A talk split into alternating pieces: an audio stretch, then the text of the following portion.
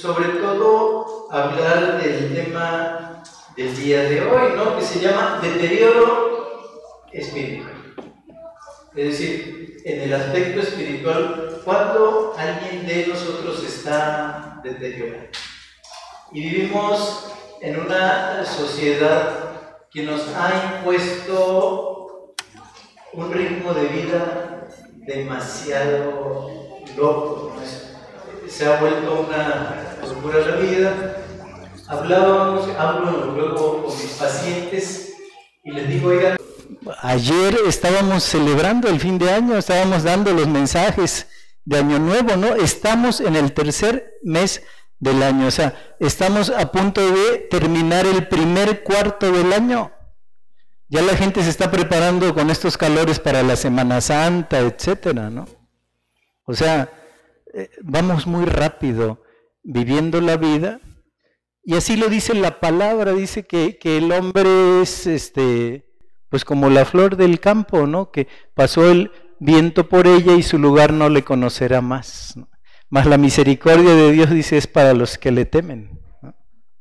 Entonces, en ese sentido, eh, estamos viviendo una vida muy acelerada, muy acelerada. Yo, eh, si digo, a lo mejor desde que entraron eh, los años 20 de esta década, ¿no? Desde el 2020 que entra la pandemia, ese año se fue y luego el otro, la gente estaba guardada, fue un año que partió veloz y ahora que regresamos ya de la pandemia, este ritmo no se baja. ¿no?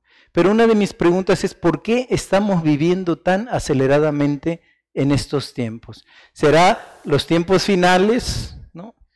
¿Será esos tiempos que de ellos se refirió el Señor Jesús? Dice, cuando veáis pasar todas estas cosas, alzad los ojos, ¿no? y mirad los campos que están blancos para la siega, pero también dijo, porque vuestra redención está cerca.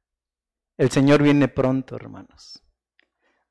Entonces, ¿qué hemos de hacer para vivir una vida que le agrade y no estar viviendo una vida de deterioro?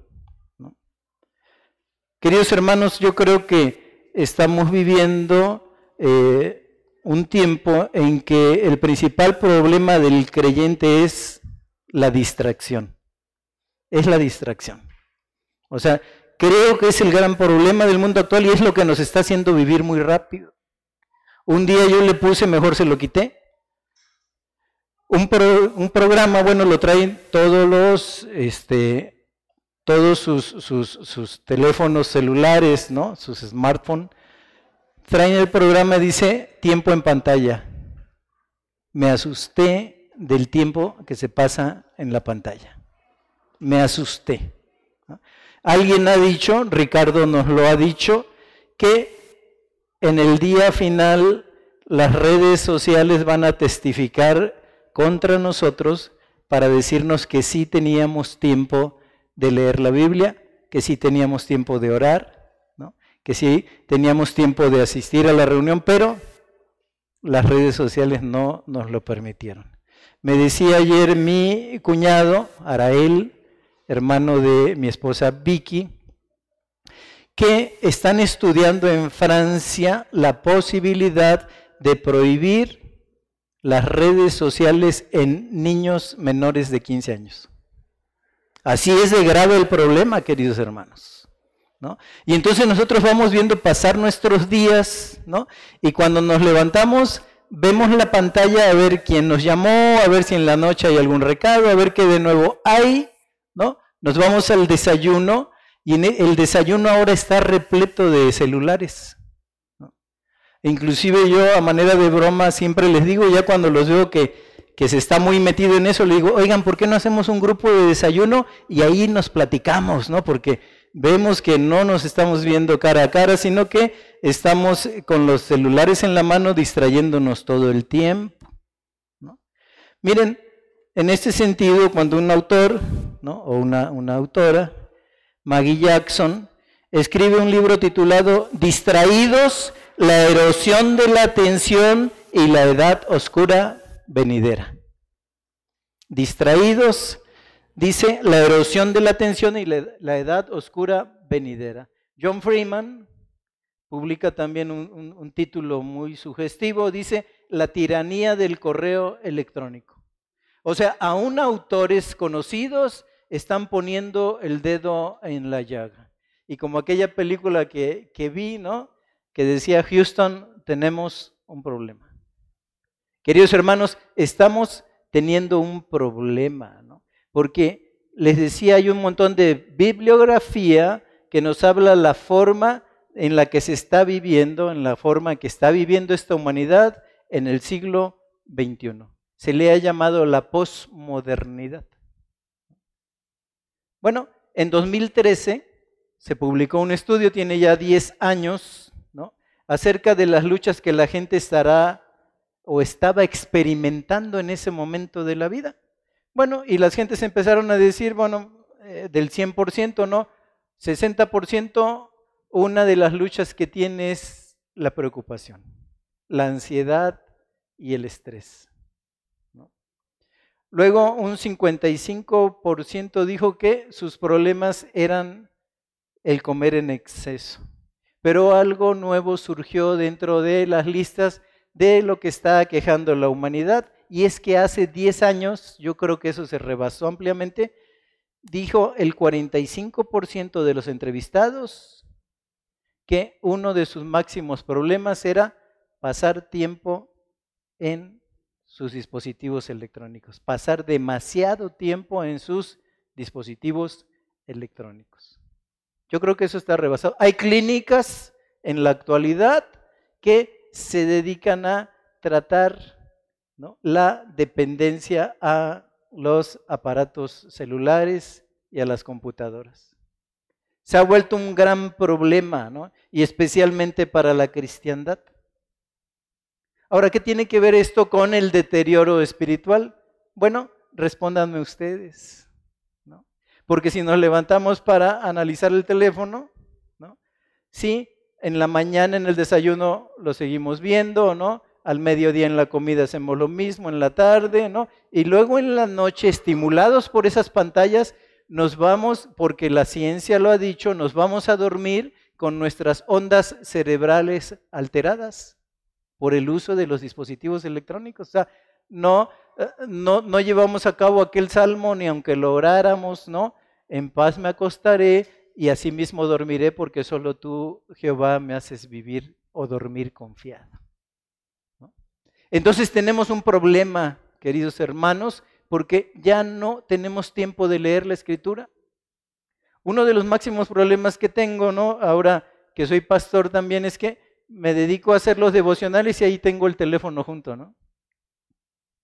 Y Vicky, ¿no? Que es este, se podría decir una auxiliar técnica del Espíritu Santo en mi vida, ¿no? ¿Qué estás leyendo? ¿Qué estás haciendo? Este, ya pasaste demasiado tiempo y ya últimamente le digo, mira, estoy en coalición por el Evangelio, mira, estoy oyendo. Le digo, es que siempre piensas, ¿no? Que estoy leyendo cosas este, para perder el tiempo, ¿no? Pero lo cierto es que ya eh, sí acudo a, mis libros, ¿no? Sí acudo a, mis concordancias, sí, acudo a grandes comentarios bíblicos, pero ya mucho lo encuentro muy rápido en el teléfono. Y cuando lo tienes cerca, se vuelve un tirano tuyo.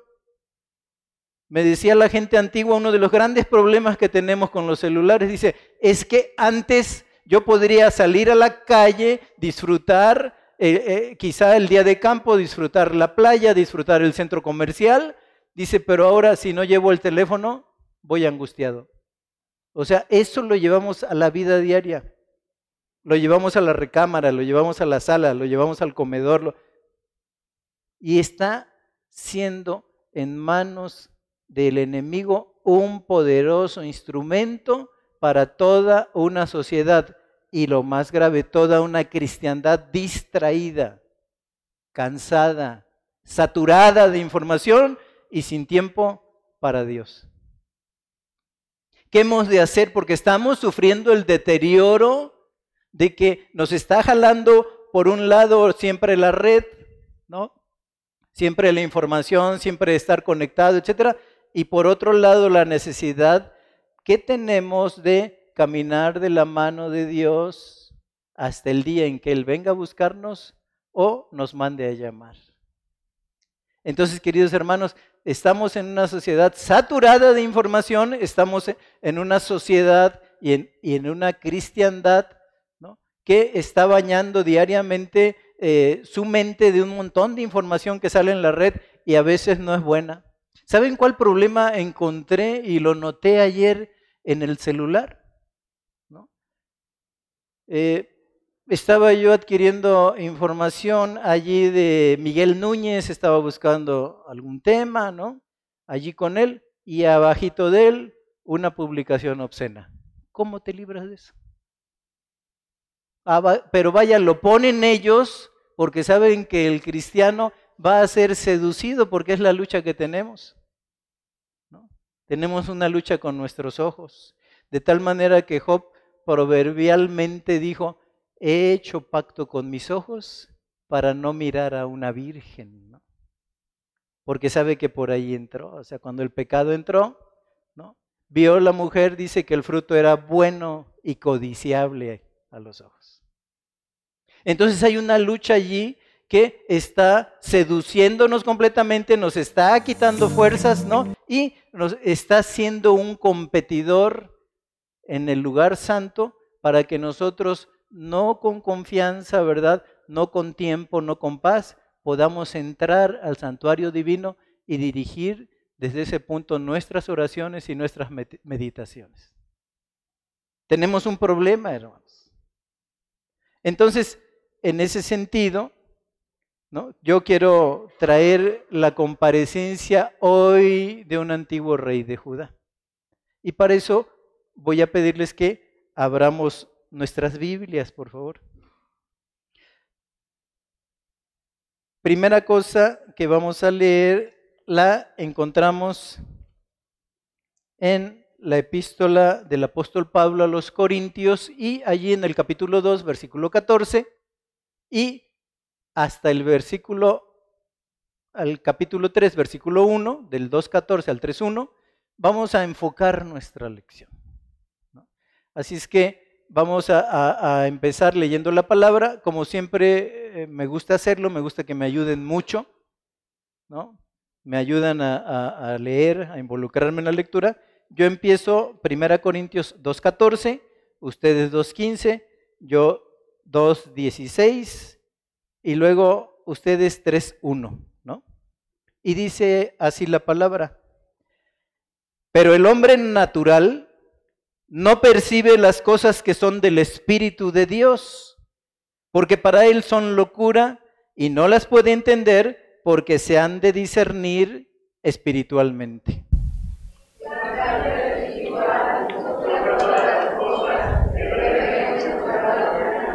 Porque ¿quién conoció la mente del Señor? ¿Quién le instruirá? Mas nosotros tenemos la mente de Cristo.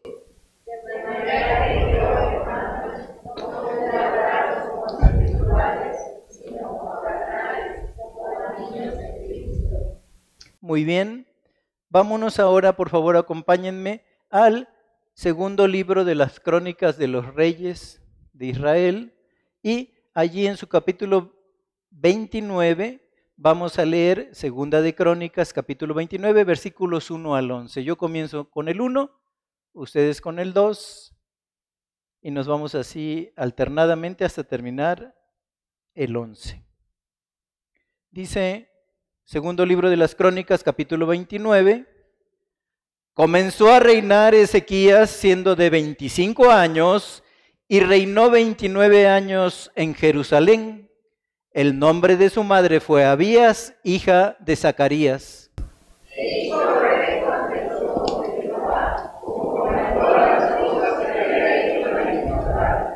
En el primer año de su reinado, en el mes primero, abrió las puertas de la casa de Jehová y las reparó.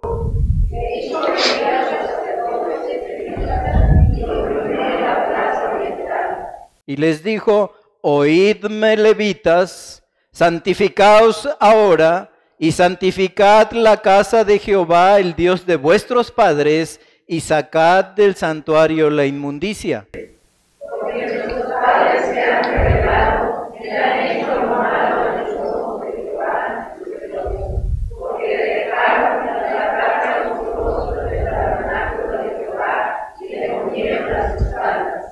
Y aún cerraron las puertas del pórtico y apagaron las lámparas, no quemaron incienso ni sacrificaron holocausto en el santuario al Dios de Israel.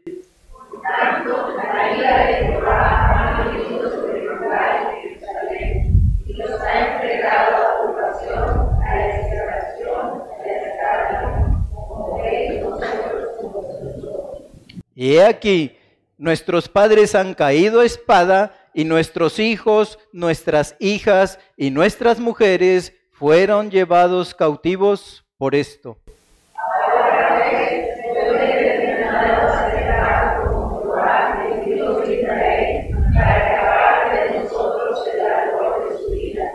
Hijos míos, no os engañéis ahora, porque Jehová os ha escogido a vosotros para que estéis delante de Él y le sirváis y seáis sus ministros y le queméis incienso.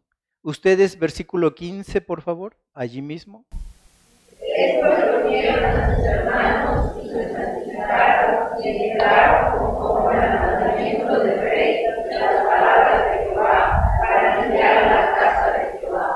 Y entrando los sacerdotes dentro de la casa de Jehová para limpiarla, sacaron toda la inmundicia que hallaron en el templo de Jehová al atrio de la casa de Jehová, y de allí los levitas la llevaron fuera al torrente de Cedrón.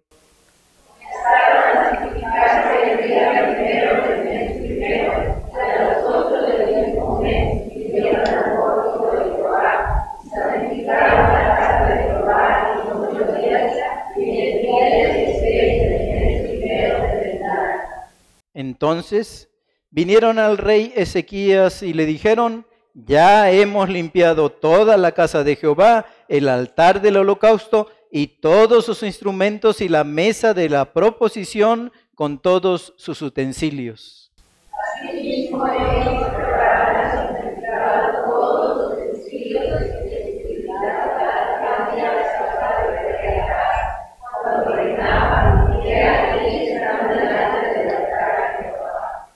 Empiezo el 26, ustedes el 27 y terminamos todos juntos en el 29. ¿no? Dice el verso 26, y los levitas estaban con los instrumentos de David y los sacerdotes con trompetas. Entonces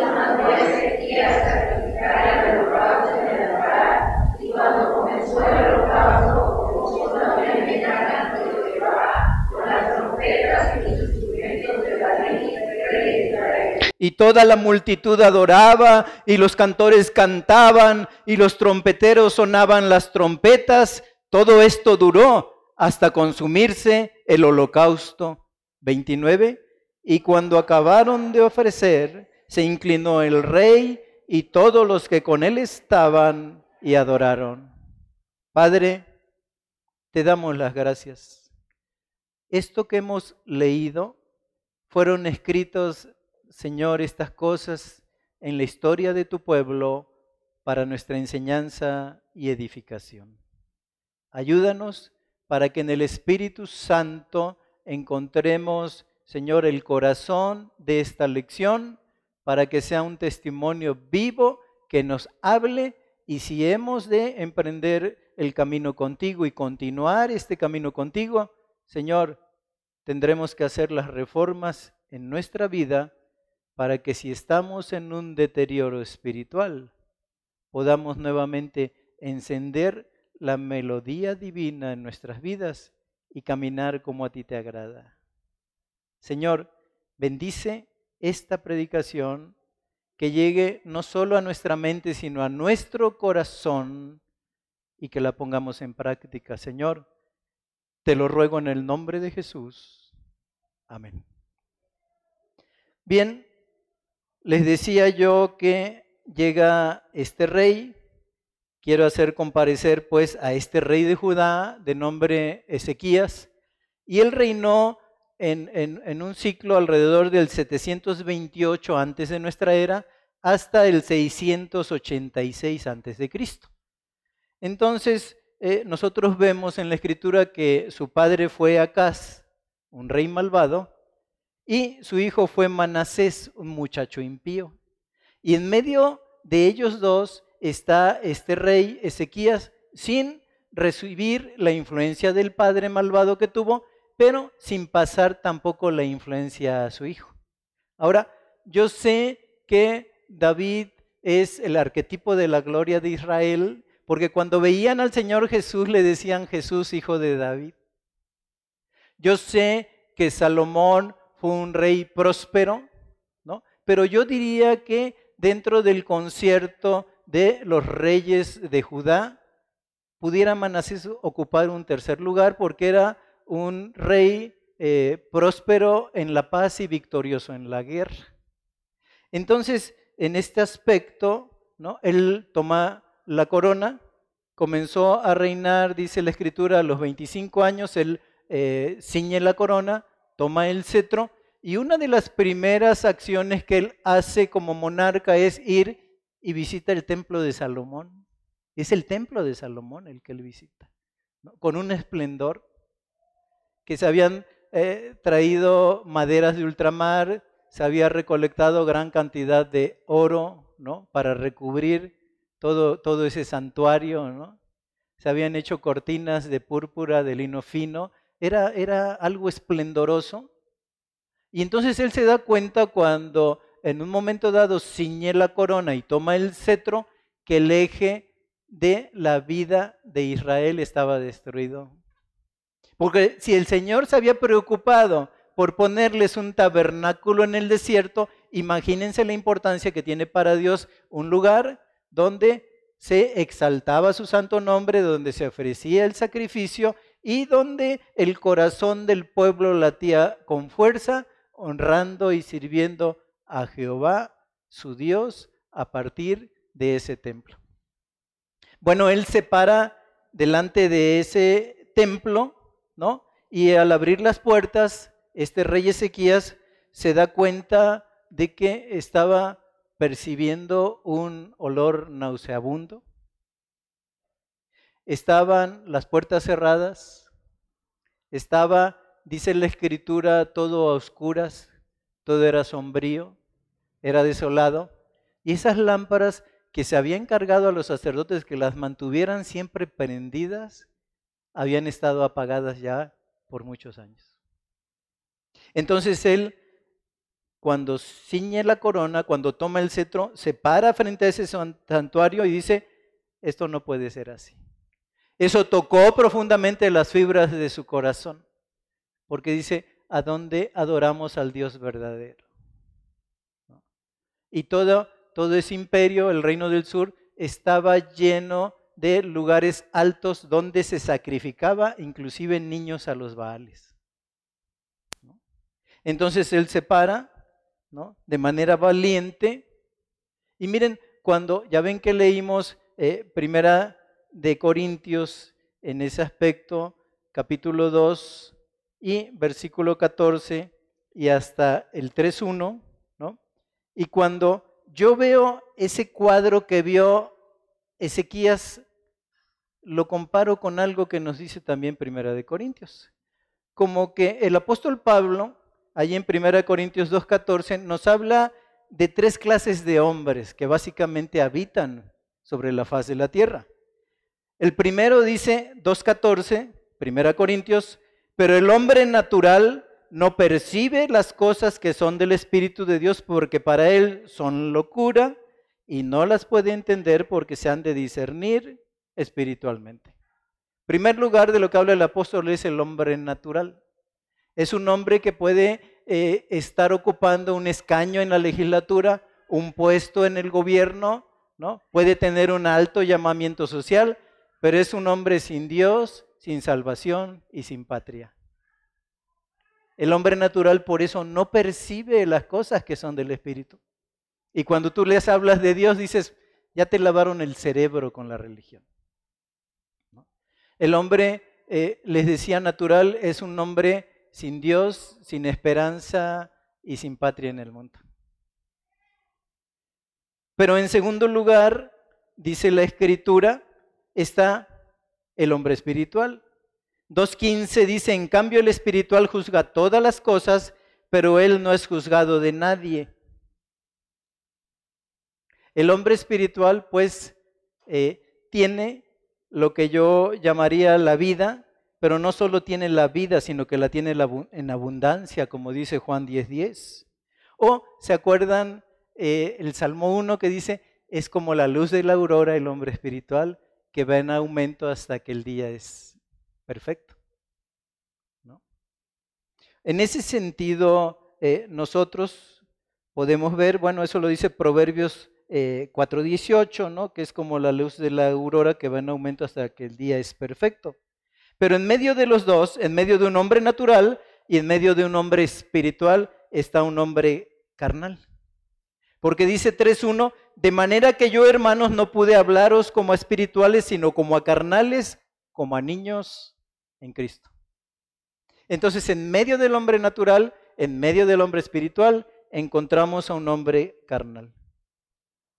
Y bueno, yo viendo lo que vio Ezequías, teniendo sus ojos, ¿no? Yo creo que lo que él ve es la figura de un hombre carnal, de un hombre deteriorado en su vida espiritual.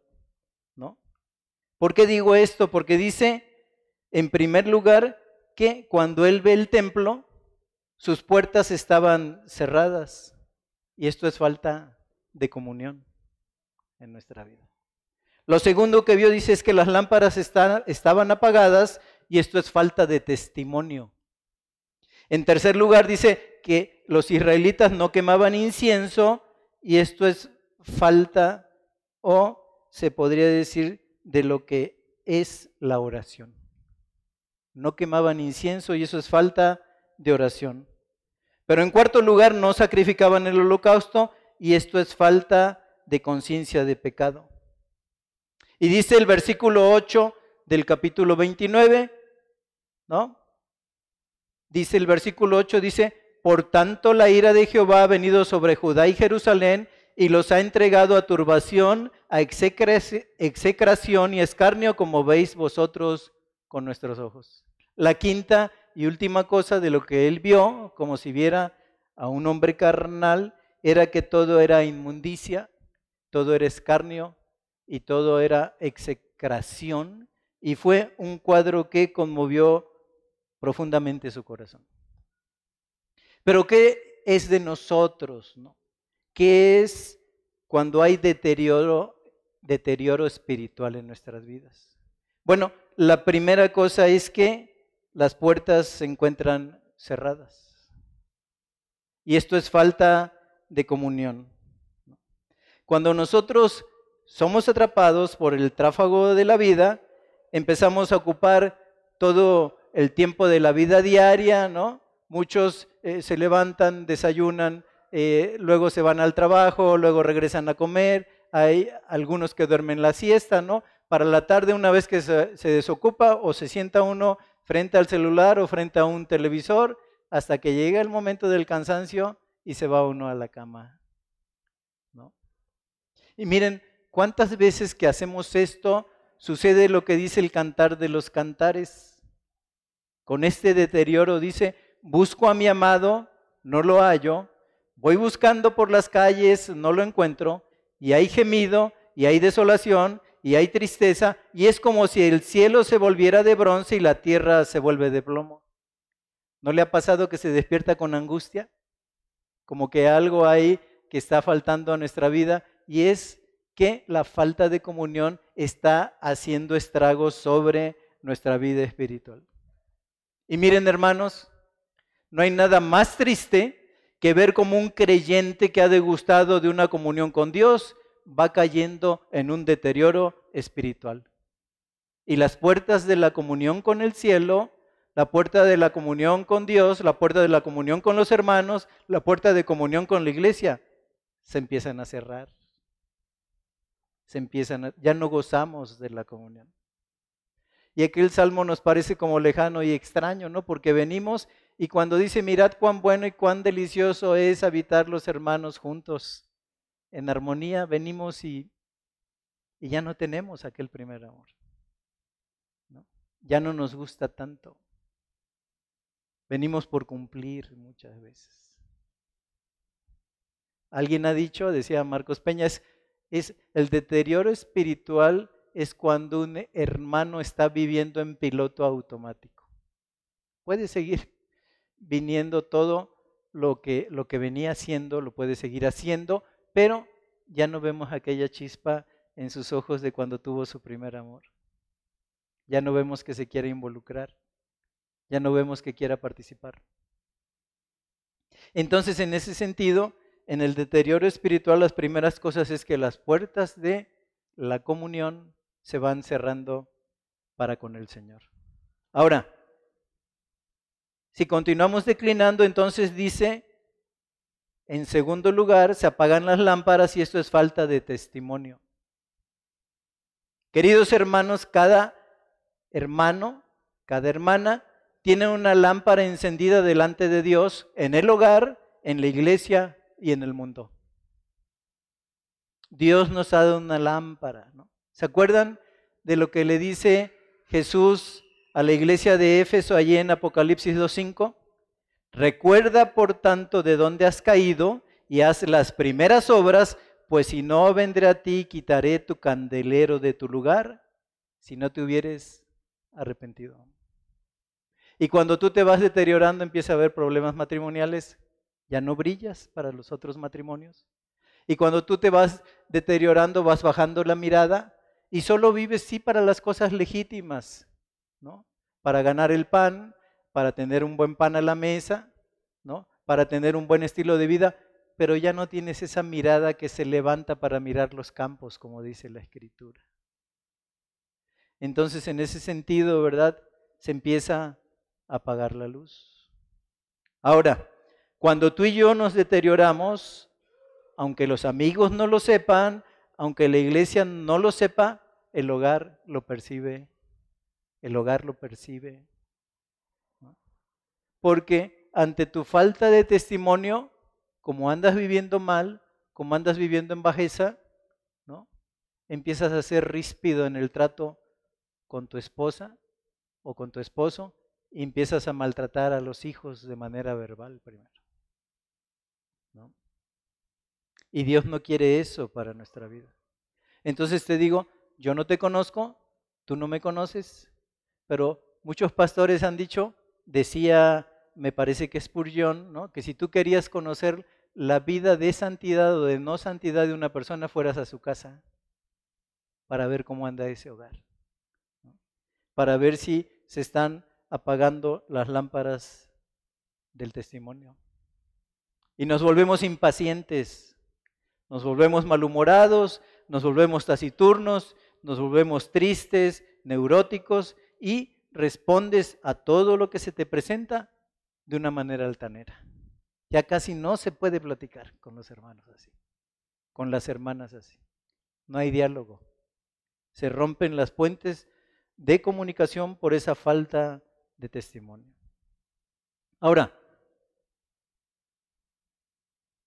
si continuamos en deterioro, vamos decayendo, va decayendo tu testimonio en la iglesia, luego en el mundo y finalmente se pierde la postura de un verdadero soberano.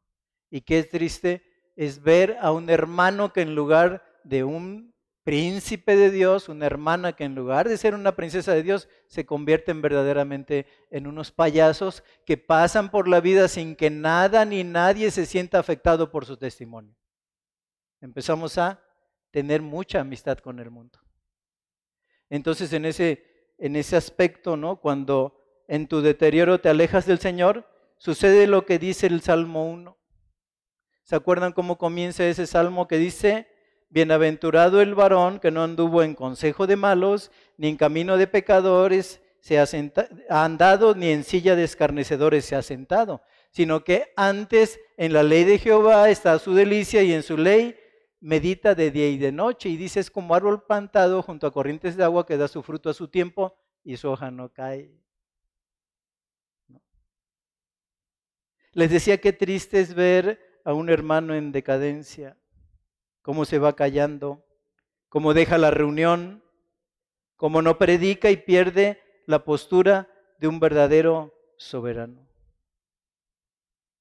Ahora yo sé en ese sentido, ¿verdad? Y veo ¿Cuántos de nuestros jóvenes desoyen. Segunda de Corintios 6:14, no os unáis en yugo desigual con los infieles.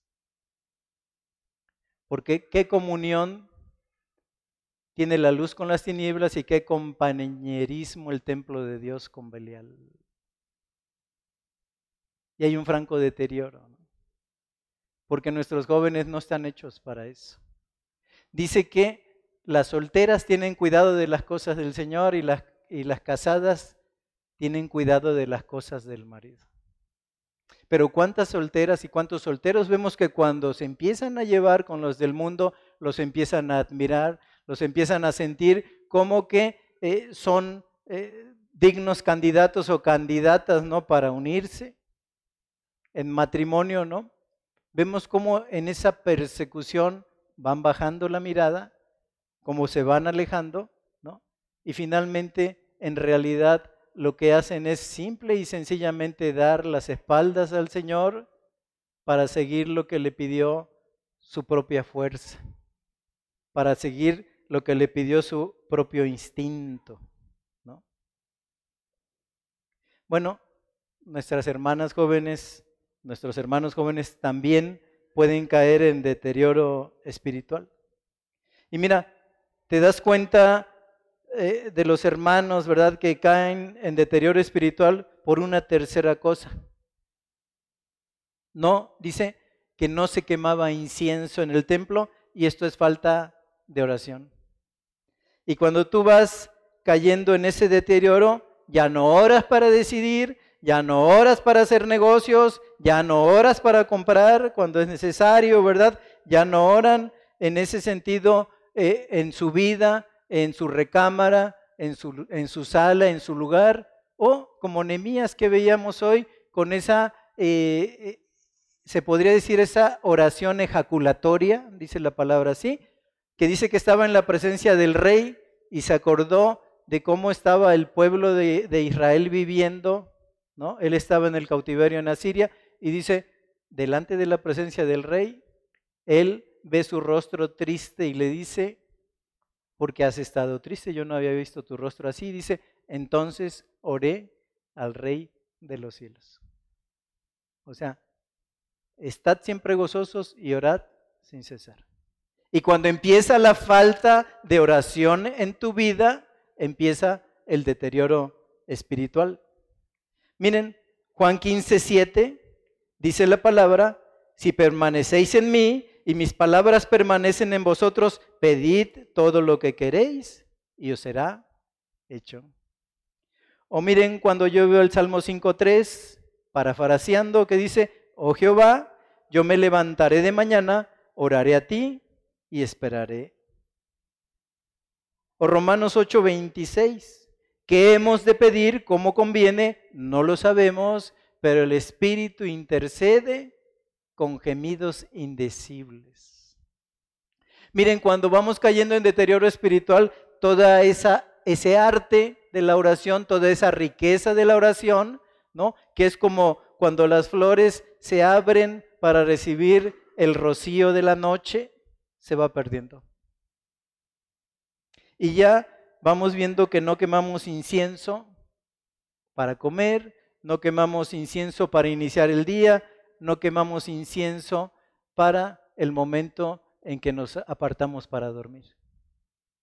Ya no hay oración en la vida. Y les digo, todo ese arte, esa riqueza, se va perdiendo con el deterioro espiritual. Y cuando tú no estás buscando el rostro de Dios en oración, ¿saben qué sucede? Le empiezas a dar la espalda. Un autor ha dicho que todo hombre, sea cristiano o no, en todo hombre hay una tendencia a alejarse de Dios. En todo hombre hay una tendencia. Y si no tienes oración, has intentado en tu vida diaria con las personas que amas, ¿no? Con tu esposa, dejarle de hablar un mes o una semana, no vamos lejos. ¿Qué sucedería? O dejar de comunicarse con los hijos o con las personas que quieres, con papá, con mamá. ¿Qué sucedería?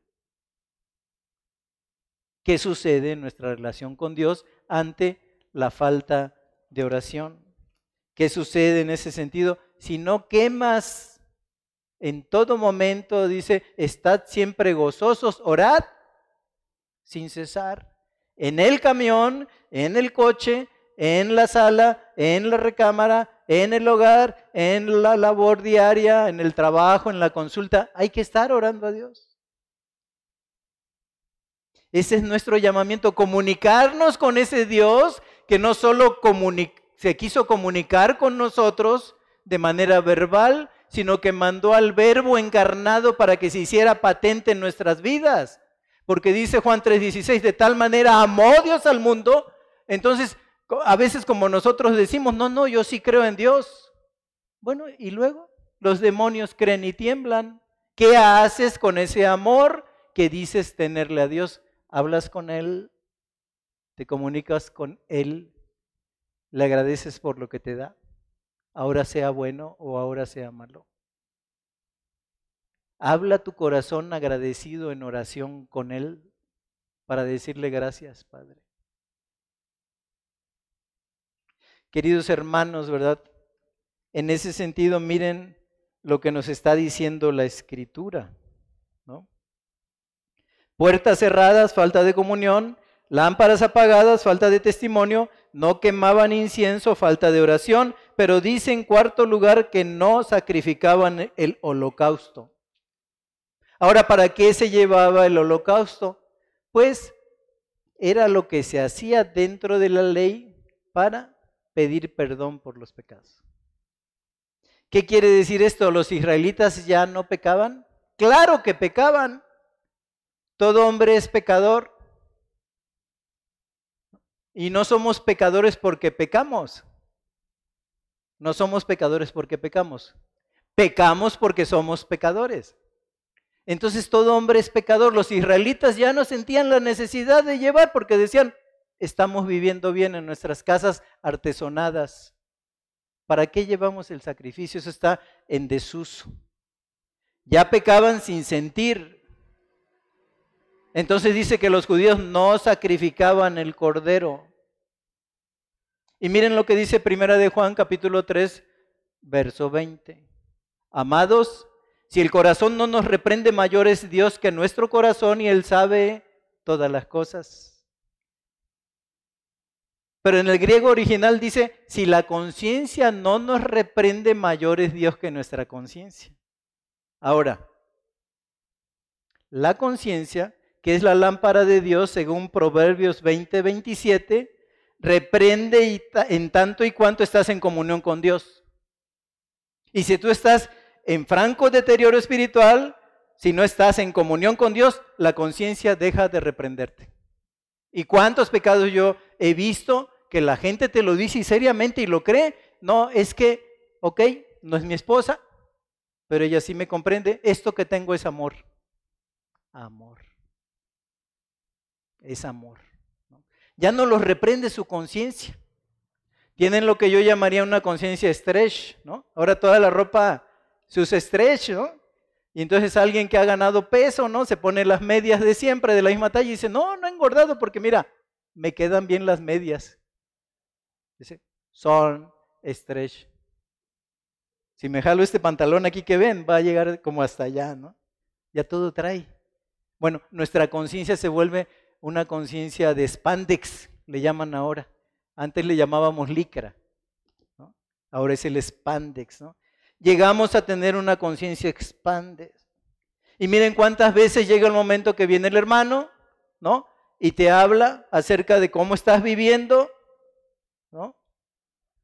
Y cuando viene el hermano dice, mira hermano, yo por eso no me meto con nadie, usted haga como usted quiera, yo hago como yo quiera y no se meta en mi vida. Y no es la cosa así.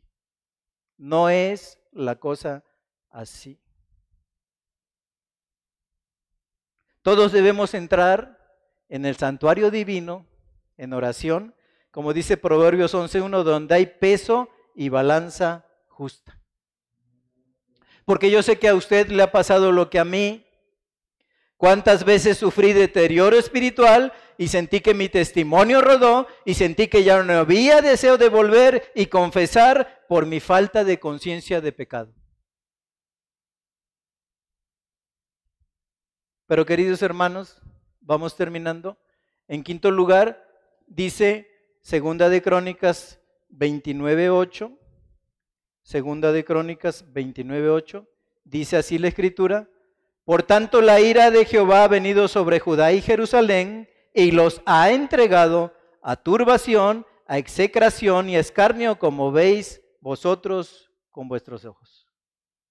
Se para Ezequías y ve que todo era turbación, execración y escarnio, y eso, queridos hermanos, es falta de pureza. ¿Cuánta falta de pureza en nuestras vidas?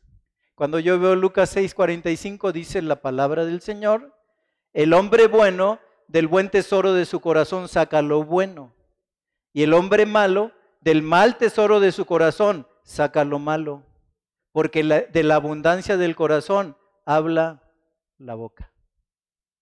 De la abundancia del corazón habla la boca. Tú puedes darte cuenta del deterioro espiritual en tu vida en la forma en que conversas. ¿Cuánto hablas de Cristo? ¿Cuántos chistes obscenos en medio de lo que dices? Y dice Efesios 4:29, ninguna palabra corrompida salga de su boca a no ser la necesaria para la mutua edificación. He visto, queridos hermanos, con mucha pena, hombres comunes que no conocen de Dios, pero que tienen una buena educación, que tienen mejores conversaciones que muchos de nosotros. Con pena lo digo. Porque nosotros hemos sido nombrados sus ministros, hemos sido nombrados sus representantes sobre la faz de la tierra. ¿Cuánto habla de Él nuestra boca? Y si no eres bueno para eso, ¿con cuánta gracia expresas en tu hablar lo que Dios ha hecho en tu vida? Queridos hermanos, padecemos una falta de pureza en nuestros hábitos de diversión, en nuestros pensamientos, en nuestra forma de ser mayordomos con lo que Dios nos ha dado. Hemos dejado de ser sal y luz, a lo cual el Señor nos ha llamado, dijo, vosotros sois la sal del mundo y la sal detiene la corrupción. Vosotros sois la luz del mundo, pero dice, no se puede ocultar debajo de un almud, que era una medida de maíz que se vendía en la antigüedad de un almud. Iba uno y dame un almud. Ah, bueno, ponerle a esa luz que Dios ha puesto un almud para ocultar su luz. Y no somos luz. Pero si cantamos, somos hijos de la luz. Somos hijos de la luz. Entonces, fíjense el cuadro de este hombre que vio Ezequías, de un hombre caído en deterioro espiritual. Puertas cerradas, falta de comunión. Lámparas apagadas, falta de testimonio. No quemaban incienso, esto es falta de oración no sacrificaban el holocausto, es falta de conciencia de pecado. Y dice que cuando abrió esas puertas y percibió ese olor, todo era inmundicia y esto es falta de pureza. Ahora, dijo Ezequías, esto no puede seguir siendo así. ¿Qué vamos a hacer? Bueno, allí en el libro de las crónicas, ¿no? Mismo capítulo 29, vemos la acción de este buen rey en la vida de este pueblo. Dice entonces, reunieron a sus hermanos y se santificaron y entraron conforme al mandamiento del rey y las palabras de Jehová para limpiar la casa de Jehová. Y entrando los sacerdotes dentro de la casa de Jehová para limpiarla, sacaron toda la inmundicia que hallaron en el templo de Jehová, ¿no? Al atrio de la casa de Jehová y de allí los levitas la llevaron fuera al torrente del Cedrón. ¿Saben cuánto se llevaron en esto? ¿Cuánto les gusta? Dice la escritura, era tal la mugre, el desamparo y el descuido que se llevaron 16 días nada más para limpiar el templo. 16 días, día y noche porque pusieron guardias. Y entonces vienen los levitas y lo llevan al torrente del Cedrón, que estaba fuera del templo, para desechar la inmundicia. para levantarte de la época de deterioro te va a llevar tiempo. Pero tienes que empezar. Tienes que empezar. Y entonces, después de que hacen esto, ellos, 16 días les llevó nada más limpiar, nada más barrerlo, pues. 16 días. Pero vemos 27 al 29, allí en, el, el, mismo libro de las Crónicas, capítulo 29, ¿no? Dice, entonces mandó Ezequías sacrificar el holocausto en el altar, y cuando comenzó el holocausto, comenzó también el cántico de Jehová con las trompetas y los instrumentos de David, rey de Israel, y toda la multitud adoraba, y los cantores cantaban, y los trompeteros sonaban las trompetas. Todo esto duró hasta consumirse el holocausto. Y cuando acabaron de ofrecer, se inclinó el rey y todos los que con él estaban y adoraron. Allí podemos ver el cuadro de un hermano que se da cuenta de su deterioro espiritual. Y si tú lees la escritura puede ser David, mirando a la mujer de Urias Eteo en el tiempo en que los reyes salían a la guerra. Parte del deterioro es que estás en un lugar donde Dios no te manda estar en ese momento. Es que en lugar de estar aquí o en lugar de estar ahora, andas haciendo otras cosas. Es como si le dijeras a Dios, sé que tienes un plan para mi vida, yo te lo agradezco, pero yo tengo un mejor plan. Mi plan es mejor. Puede ser un David que por un año no quemó incienso y viene Natán y le cuenta la historia a David. Un hombre tenía una sola oveja y vino otro hombre que tenía mucho ganado, tenía un gineceo real. David podía tener la mujer que quisiera, pero puso sus ojos en la mujer de Urias Eteo. Y le dice, David, tú eres ese hombre. Y dice pecado contra Dios y contra el cielo. Y escribe aquellos famosos salmos penitenciarios. Mientras callé, envejeciéronse mis huesos.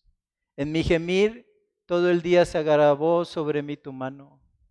Mi verdor fue como sequedades de verano, hasta que mi pecado confesé y dije, contra ti, solo contra ti he pecado y no encubrí mi iniquidad. Puede ser un David reconociendo, ¿verdad? Y empieza a sonar la melodía del perdón. Y hay fiesta en el cielo. Cuando un pecador se arrepiente, no importa si eres cristiano, pero si pecas y te arrepientes, Dios vuelve a hacer fiesta en su misericordia. Allí está Pedro, ¿se acuerdan? Cuando Jesús le dice, me es necesario padecer, ¿no?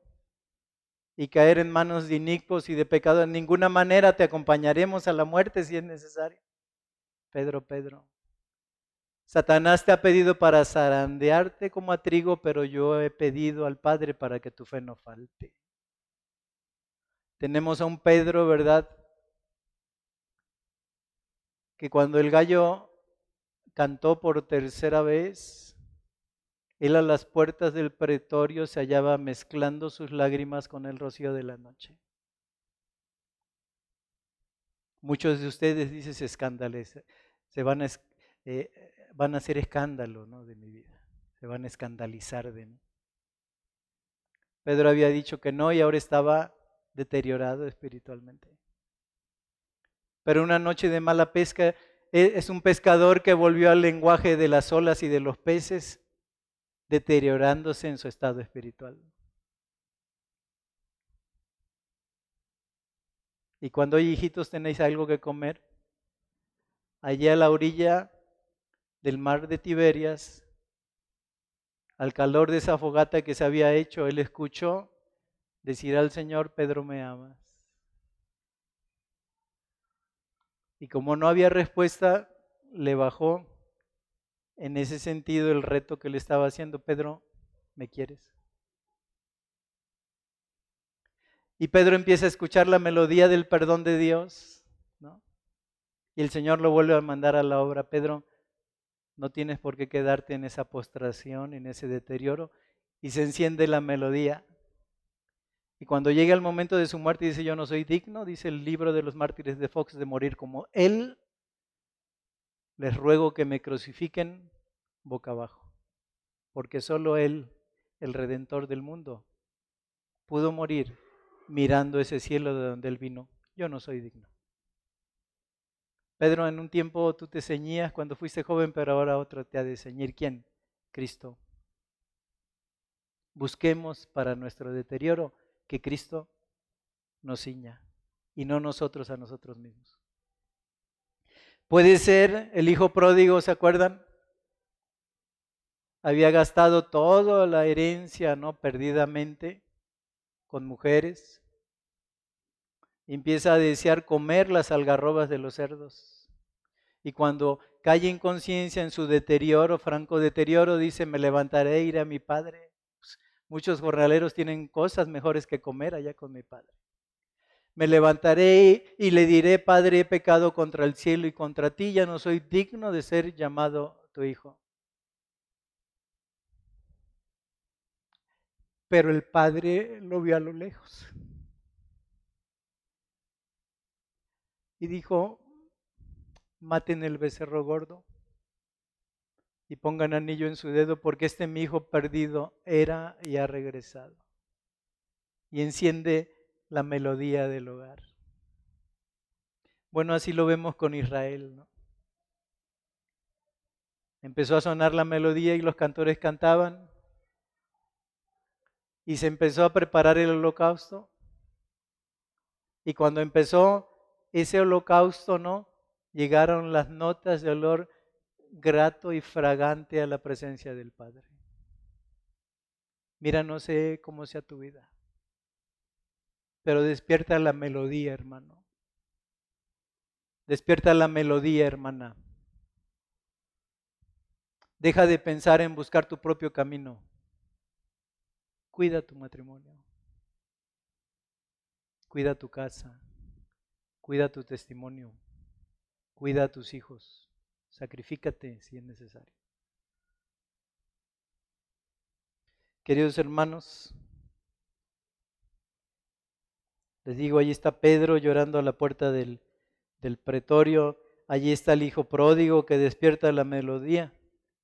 Pero queridos hermanos, quiero terminar con esto. Mira, durante todos estos años yo te he estado conociendo, ustedes me han estado conociendo a mí, pero solo Dios conoce mi corazón como conoce el tuyo. ¿Qué pasa, hermano?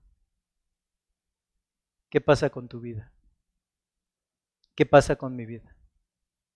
Miren, vamos a estar allí un tiempo dos o tres minutos. Entremos con confianza al santuario divino. Dios puede perdonar, puede encender la melodía y puede volver a escucharse el cántico en los cielos y puede haber fiesta en el cielo si regresamos de esta condición de deterioro. Allí en tu lugar vamos a estar dos o tres minutos confrontándonos con este cuadro que el Espíritu Santo de Dios nos ha traído a través de la escritura para ponernos a cuentas con Dios. Vamos a empezar, hermanos. Padre Santo, ¿qué está pasando con mi vida? Están mis puertas cerradas y ya no tengo esa comunión que me distinguió en el día que te conocí cuando tenía yo mi primer amor. Tengo mis lámparas apagadas. Ya no doy testimonio de ti por pena, Señor, por vergüenza. Padre, ¿qué ha pasado con mi oración? Ya no quemo incienso, Señor. Ya no oro en todo lugar a ti, que eres el Padre de las luces y que gustas de que nos comuniquemos contigo, Señor. Padre, ya no estoy sacrificando el holocausto. Se ha ido cauterizando mi conciencia y ya estoy pecando hasta sin sentir, Señor. Me he acostumbrado a una vida de pecado. Padre, ¿por qué ese olor algarrobas en mi vida, Señor? ¿Por qué esa falta de pureza? Señor, quiero estar delante de ti y quiero a partir de hoy regresar por otro camino, como hicieron los magos del oriente que vinieron a ver a Jesús y para que Herodes no lo buscara regresaron por otro camino. Quiero regresar a casa en este día por otro camino, Señor. Porque como decía un antiguo canto, todo lo que hay dentro de mí necesita ser cambiado, Señor. Que ya no viva yo en deterioro, en execración, en escarnios, Señor. Limpia con la ayuda de tu Espíritu Santo este templo, Señor este templo del Espíritu Santo. Padre, que se encienda la melodía en mi vida. Perdóname por mis búsquedas egoístas, por darte la espalda, por pensar que yo tengo un mejor proyecto que el que tú tienes para mi vida, Señor. Y Padre, ¿por qué no que tomados de tu mano venga un tiempo de refrigerio para mi vida? Que vuelva a mi primer amor, Señor. A los días en que entonaba la melodía, y todo era un sueño, Señor, y todo era una esperanza de servirte a ti, que eres digno. Padre, perdóname. Y como dice Juan, Señor, que abogado tenemos para con el Padre, divino abogado intercede por mí, porque yo sé que el corazón contrito y humillado no desechas tú, oh Dios. Ayúdame a regresar. Enciende la melodía. Abre mis puertas, Señor. Enciende la lámpara de mi testimonio. Que yo vuelva a quemar incienso con oración delante de ti. Que tenga afinada la conciencia por tu Espíritu Santo. Que no tenga falta de conciencia de pecado. Y Señor, limpia mi vida para que puedas usarla. Bendito seas. Gracias por esta palabra y gracias por este cuadro duro. Pero tú quieres entrar en comunión tanto que estás esperando, Señor, con todos tus ángeles están esperando para que haya fiesta en el cielo en base al arrepentimiento, Señor. Bendito seas. Gracias por esta lección y que la lleve yo a mi vida a partir de hoy, Señor te lo ruego, en el precioso nombre de mi Salvador y mi Señor Jesucristo. Amén. Hermanos, buenas tardes.